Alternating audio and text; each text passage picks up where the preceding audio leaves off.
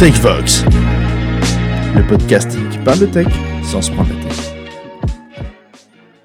Bonjour à tous, chers auditeurs, et bienvenue sur TechVox, le podcast qui parle de tech sans se prendre la tête. Aujourd'hui, nous sommes avec Thomas et Alex et on va vous parler de deux sujets. Le premier, un sujet euh, assez rigolo. Euh, quand on souhaite manipuler, créer euh, des PDF dans une application, c'est toujours une, une vaste galère et Thomas nous a découvert euh, une petite librairie bien sympathique. Et ensuite, on parlera de euh, Copilot for CLI, GitHub Copilot for CLI, avec Alex, qui est une petite nouveauté qui est sortie récemment. Euh, eh bien, écoute Thomas, vas-y, à toi, je te laisse le micro.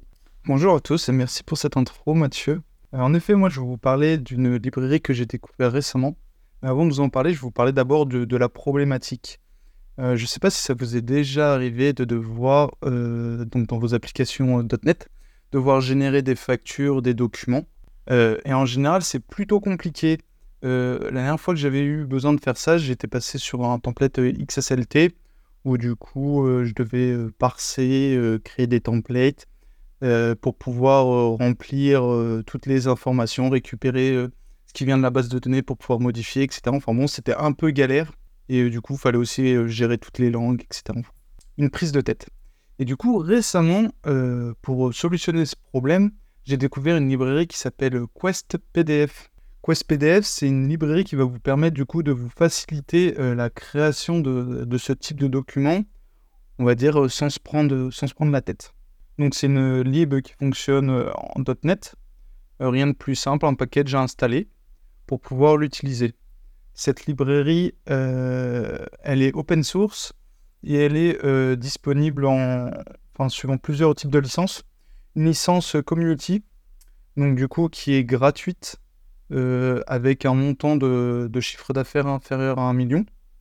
Et après, deux autres licences qui sont plus pour des professionnels qui sont du coup compartimentées en fonction du nombre de développeurs qui sont disponibles, enfin qui travaillent dans l'entreprise. Donc en dessous de, 10 développeurs, c'est 500 dollars par an. Et au-dessus, après, ça va être 2000 dollars par an. Donc qui au final n'est pas euh, très, euh, enfin qui, n'est pas onéreux pour, ce type de, fonctionnalité. Euh, pour pouvoir définir la licence qu'on veut utiliser, ça se passe juste dans le code. Il n'y a, pas besoin de mettre de clé. Donc c'est un énuméré à venir, positionner. Donc comment ça se passe pour l'utiliser? On va demander à la librairie du coup de créer un nouveau document à partir de ce document, on va pouvoir créer euh, des pages. Et du coup, pour, euh, pour créer des pages, on va pouvoir définir des informations donc, euh, par page. Donc, par exemple, le format A4, A5, etc. la couleur utilisée, le margin, la police, la taille d'écriture, donc la, le font size, etc. Et après, du coup, ça va être découpé un peu comme une page web. On va avoir euh, du coup le header, on va pouvoir positionner euh, tous les éléments qu'on veut, donc le logo de l'entreprise, le titre, etc. Ensuite, on va avoir le, content, donc pour le body, où là, on va pouvoir mettre toutes nos informations qui sont euh, variables, du texte, des images, des formes, etc. Et après, donc le footer, donc le, pied de page. Voilà, si, le body dépasse le, le, contenu, par exemple, on a choisi A4 et du coup ça dépasse une page, le même header va être répété euh, pour pouvoir contenir le body euh, sur les X pages. Et après, on va pouvoir redéfinir une nouvelle page. Par exemple, cette fois-ci, on ne va pas se mettre en portrait, mais en paysage. Et on va redéfinir un header, un footer, et puis un contenu, etc. Euh, voilà. Ensuite, sur la librairie, on va pouvoir lui dire bah, génère-moi le PDF. Et du coup, il va nous générer directement donc, le, le binaire.pdf. Mais une autre fonctionnalité qui est super intéressante, c'est le Quest PDF Preview qui lui, euh, donc c'est un .NET Tool à ajouter qu'on va installer. Et du coup, il va démarrer un, serveur et on va pouvoir euh, se connecter donc euh, sur, sur la page web qui permet d'avoir une preview de ce qui va être généré et du coup pouvoir faire du autre loading. Et du coup, ça c'est vraiment le gros plus de, de cette ligne qui déjà permet de, de générer facilement des, des documents. Je ne sais pas si, si, vous avez déjà travaillé sur des projet euh, avec ce type de problématique et si vous avez déjà utilisé des, librairies ou pas pour pouvoir euh, bah, solutionner ce problème? Ouais, moi j'ai déjà fait pas mal de PDF, euh, ben, d'applis qui, demandaient de créer du PDF. J'en ai d'ailleurs globalement plutôt des mauvais souvenirs, essentiellement parce que j'ai travaillé avec deux solutions. La première, était relativement archaïque, c'était Reporting Service de, de Microsoft. Là. Euh, qui permet de faire des choses assez incroyables, mais, euh, mais qui, d'une manière qui n'est pas forcément très agréable pour le développeur. Hein. C'est pas un outil qui est, très user-friendly, c'est très gourmand et, euh, et c'est pas performant, c'est pas très agréable à utiliser. Par contre, le, résultat est convenable, hein, mais bon, voilà, tu pleures un peu. Euh, et j'avais utilisé aussi à un moment donné Apprise, Apprise ou une solution de création de documents PDF avec un SDK notamment en .NET. Euh, la principale problématique, c'est que l'outil est quand même euh, un peu cher. Pareil, c'est une licence au développeur, on doit être dans les 5 ou 600 dollars, un truc comme ça. Enfin, c'est relativement cher. Et n'était pas forcément super agréable à utiliser non plus. Ce que j'aime bien dans l'outil que tu as présenté et qui est super sexy, c'est donc le previewer, comme tu en as parlé, ça c'est quand même vachement bien. Et euh, moi, surtout, ce que j'aime beaucoup dans PDF, c'est la syntaxe en mode Fluent API, euh, où tu viens enchaîner tes, où tu viens enchaîner tes, méthodes euh, sur ta page. Euh, je trouve que la lisibilité que tu obtiens, elle est, elle est vraiment excellente. Et du coup, en regardant le code, tu arrives à, comprendre assez facilement la structure de ton PDF et tout. Donc, si je devais repayer pour une lib, je pense que je m'orienterais peut-être plutôt sur celle-là, qui a en plus le mérite d'être open source. Donc, tu peux aller voir comment elle fonctionne, éventuellement comprendre des comportements qui seraient un peu, un peu bizarres, voire y contribuer. Donc, euh, non, c'est super découverte. Je, je, je me la garde, en tout cas, je me la bookmark, elle est top. Euh, alors moi aussi, hein, j'avais déjà eu euh, ce genre de, de problématique. Et bah, je connais Aspose aussi. J'ai l'impression que tu peux le faire avec Aspose. Après, faut peut-être, c'est plutôt orienté gestion d'Excel et de Word comme, comme librairie. Et il y a aussi une librairie, alors je crois que c'était Dink to PDF, euh, qui était open source, mais en fait, il se base sur euh, WK HTML to PDF. Et ce qu'ils font, c'est qu'ils convertissent au format HTML le document. Et après, ils se basent sur un exe euh, qui est open source pour convertir du HTML en PDF.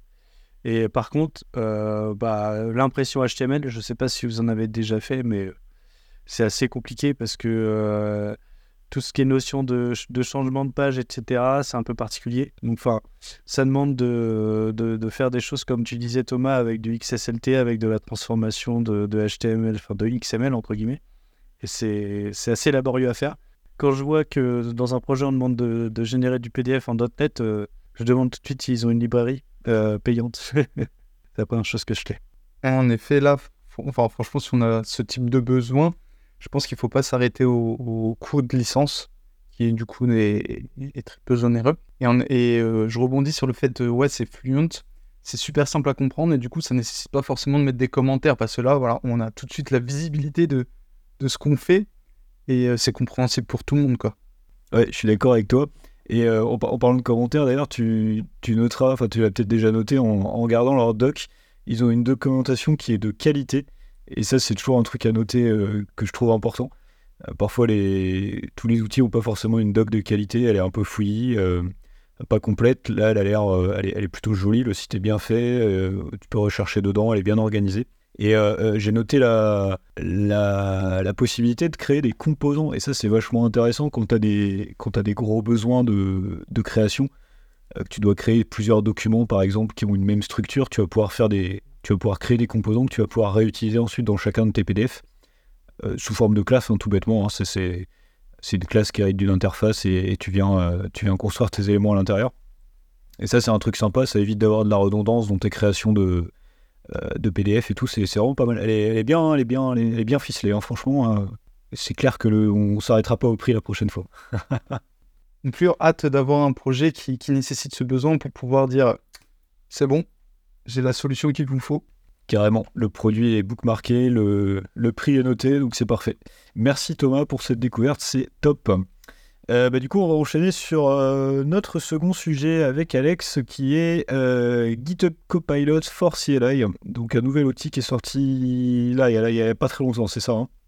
Ouais, alors ils l'ont mis en place, enfin il est en preview actuellement, ils, l'ont- ils en ont parlé en fait lors de leur conférence. Il y avait un, événement qui s'appelle GitHub Universe euh, qui a eu lieu euh, quasiment en même temps que la conférence de OpenAI, dont on va pas parler aujourd'hui. Et en fait, euh, ils ont annoncé pas mal de choses. Ils ont surtout parlé de l'arrivée de, de, de Copilot à l'intérieur de GitHub, notamment le chat qui permet en fait de, de faire des reviews de PR avec des, des, des conseils euh, de copilote à l'intérieur de GitHub. Donc en fait, le- leur, euh, leur solution de, de- contrôle de source euh, GitHub en, ligne gagne vraiment beaucoup de fonctionnalités avec ce, avec ce nouvel outil. Et ils ont aussi annoncé quelque chose, c'est GitHub CLI, GitHub Copilot CLI. Donc à première vue, on peut se dire euh, bah il faut avoir un projet GitHub pour l'utiliser parce que c'est la CLI de, GitHub. Et en réalité, ça va un peu plus loin que ça parce qu'en fait, euh, quand on l'utilise, on peut faut installer le, le- la CLI de GitHub qui à la base est faite pour gérer ses projets GitHub euh, à partir d'un CLI. Mais une fois qu'on l'a installé, on peut ajouter des extensions et l'extension Copilot permet en fait d'avoir un agent euh, qui va vous aider connecté à ChatGPT qui peut vous générer des qui peut vous générer des CLI mais qui n'ont rien à voir avec euh, la CLI de, de, de, GitHub. Euh, notamment pour Git en fait quand vous pouvez vous pouvez poser deux questions. Vous pouvez dire euh, GitHub Copilot Explain ou GitHub Copilot Suggest. Et Suggest il va vous générer des, des CLI Explain il va vous expliquer ce que fait la CLI donc euh, si par exemple vous, vous savez pas trop euh, gérer Bash ou euh, dans Linux, euh, vous n'êtes pas à l'aise euh, avec toutes les commandes Linux, bah, il va pouvoir vous conseiller, vous expliquer ce que fait chaque commande. Et l'avantage, c'est qu'il comprend le, langage naturel comme, comme un chat GPT. Donc vous pouvez lui poser une question bien claire et il va vous sortir des CLI bien précises. Et donc quand vous lui posez une question, l'étape juste après, c'est il va pas vous répondre, il va vous proposer soit il va vous demander si c'est exactement pour euh, la CLI de GitHub que vous avez posé la question ou si c'est euh, pour une CLI Git. En fait, toutes vos commandes Git, il va pouvoir vous conseiller. Ou si c'est euh, une commande euh, sans contexte, ça peut être du PowerShell. Je lui ai demandé de, de me générer du PowerShell et il m'a généré des commandes PowerShell. Donc je pense que c'est au tout début, vu que c'est en preview. Une fois que vous avez fait la, commande, euh, il vous demande si vous pouvez améliorer la commande, en fait, parce qu'il il demande euh, des retours en fait pour pouvoir entraîner leur modèle. Vous pouvez dire si ça vous va, et si ça vous va, vous pouvez la copier, ou vous pouvez même euh, la modifier. euh, et ça, je pense qu'il récupère aussi des données si jamais vous la modifiez pour, pour améliorer leur, jeu de données. Donc je ne sais pas ce que vous en pensez, et si vous comptez l'installer. Ouais, moi je suis ultra fan du truc parce que pour une simple et bonne raison, en fait, je me retrouve énormément dans la, dans la phrase de présentation de leur outil sur, leur, euh, sur leur site vitrine où ils, euh, où ils disent euh, est-ce que vous avez des, des- problèmes pour vous souvenir des commandes shell et des flags qu'il faut utiliser pour telle ou telle commande? Et oui, c'est le cas parce que autant celles que tu utilises très régulièrement, tu vas arriver assez rapidement à t'en souvenir et à les, et à les connaître. Autant parfois tu te retrouves sur un serveur Linux ou dans une commande PowerShell à devoir faire quelque chose. Euh, C'est pas ton job de tous les jours, donc du coup tu les connais pas par cœur. Si tu vas explorer la doc, euh, accroche-toi, c'est pas toujours évident. Donc là, le fait d'avoir euh, quelqu'un qui te dit Moi je veux faire ça, traduis-le-moi dans le langage qui va bien, c'est ultra intéressant typiquement, là, il mettait un exemple, euh, alors c'est un exemple à la con, mais il demandait, le gars demandait comment il pouvait supprimer tous les fichiers qui avaient telle extension, par exemple, dans tel fichier. Si t'as pas la commande en tête, par exemple, avec les, avec les, euh, avec les wildcards et compagnie, bah, lui va te générer la commande euh, RM, par exemple, sur Linux, avec euh, le wildcard qui va bien sur l'extension .log, etc. Un exemple un peu bateau, mais on peut imaginer des scénarios plus compliqués où euh, rapidement et sans avoir besoin de sortir de ton environnement console, et là je trouve que dans ce cas-là c'est important, euh, tu vas pouvoir avoir une réponse qui, qui fonctionne pas mal. Quoi. Autant je suis plutôt à l'aise à utiliser ChatGPT ou n'importe quel outil à l'extérieur pour avoir une information, autant là dans ce cas-là je trouve que c'est bien que ce soit intégré, parce que c'est plus fluide et parce que euh, c'est à cet endroit-là que tu en as réellement besoin. Quoi. Donc non, c'est cool. Et en plus, il te l'explique. Si j'ai bien compris, il te, il te donne un petit, euh, un petit paragraphe où il t'explique un peu la commande. Donc ça, c'est, c'est pas mal parce que du coup, la première fois, tu demandes et, la deuxième fois, tu sais faire. Ouais, en effet, euh, je me souviens de mon expérience pour, pour rédiger une CI. Et du coup, c'était un peu compliqué. C'est une PR, 50 commits pour arriver à un résultat euh, enfin fonctionnel. Et avec cet outil, euh, bah, je pense que du coup, on va pouvoir limiter le, nombre de temps passé, le nombre de commits, le nombre d'échecs sur le problème de quand on rédige sa CI. c'est que déjà on peut pas l'exécuter sur son poste, du coup on est obligé de commit, checker que l'agent quand il exécute tout se passe correctement et tout. Et euh, c'est pas que c'est compliqué, mais c'est fastidieux. Il y a toujours un petit truc euh, qui manque, etc. Et du coup, le fait d'ajouter cette fonctionnalité, bah, je pense qu'on va, on va gagner énormément de temps pour, pour rédiger nos CI. Alors, ouais, là, c'est pour les CLI, donc c'est les, lignes de commande, mais dans les, dans les, dans les CI, en effet, on, s'en sert souvent. Enfin, on fait, on fait des scripts. Nous, on vient souvent du monde Windows, mais euh, on arrive avec des agents euh, Linux et on a toujours des, des problèmes, par exemple, euh, récupérer des variables d'environnement, les diviser en plusieurs parties, des choses comme ça. Donc, avoir un agent comme ça qui va nous, nous aider, c'est assez intéressant.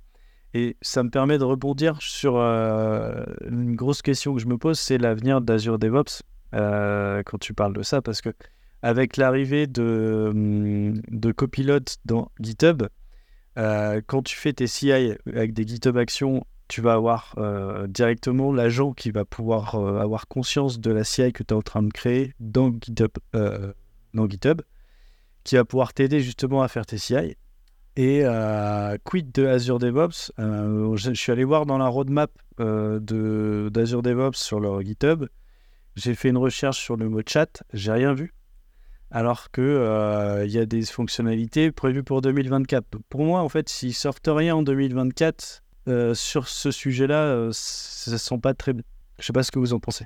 Ouais, je suis d'accord avec toi. Pour moi, l'outil Azure DevOps, il le, ils le maintiennent à flot euh, en correctif de sécurité, un petit peu de nouvelles features, mais ça reste, euh, ça reste anecdotique par rapport à tout ce qu'ils mettent côté GitHub. Les, premières, enfin, les premiers mois après qu'ils aient racheté l'outil, ils ont conservé un équilibre entre les deux et je pense qu'ils tâtaient un peu le terrain. Et là, maintenant qu'ils ont vu que euh, GitHub était. qu'il n'y avait pas eu une fuite des gens de GitHub à cause du rachat de Microsoft et que l'outil est plutôt bien accepté et que ça marche, que ça marche bien, aussi bien qu'avant, clairement, je pense que DevOps va, probablement tomber en désuétude et ils vont tout miser sur, euh, GitHub, ce qui n'est pas forcément euh, déconnant d'ailleurs. Hein. Moi, je suis plutôt fan. Hein. Ouais, du même avis, c'est pas, pas une nouvelle chose. Deux outils qui font la même chose, à un moment, il faut peut-être se poser la question est-ce qu'il faut maintenir les deux Est-ce qu'il faut basculer? Nous, en tant que, dev, on enfin, on s'adapte facilement, c'est à peu près les mêmes choses. Voilà, c'est la terminologie qui va changer. Il n'y a pas de souci. Après, il faudra juste voir l'histoire de licensing pour les entreprises, j'ai aucune idée. Le, fait de basculer de DevOps vers un GitHub Pro, il y, a un surcoût, si c'est équivalent ou pas. Quoi?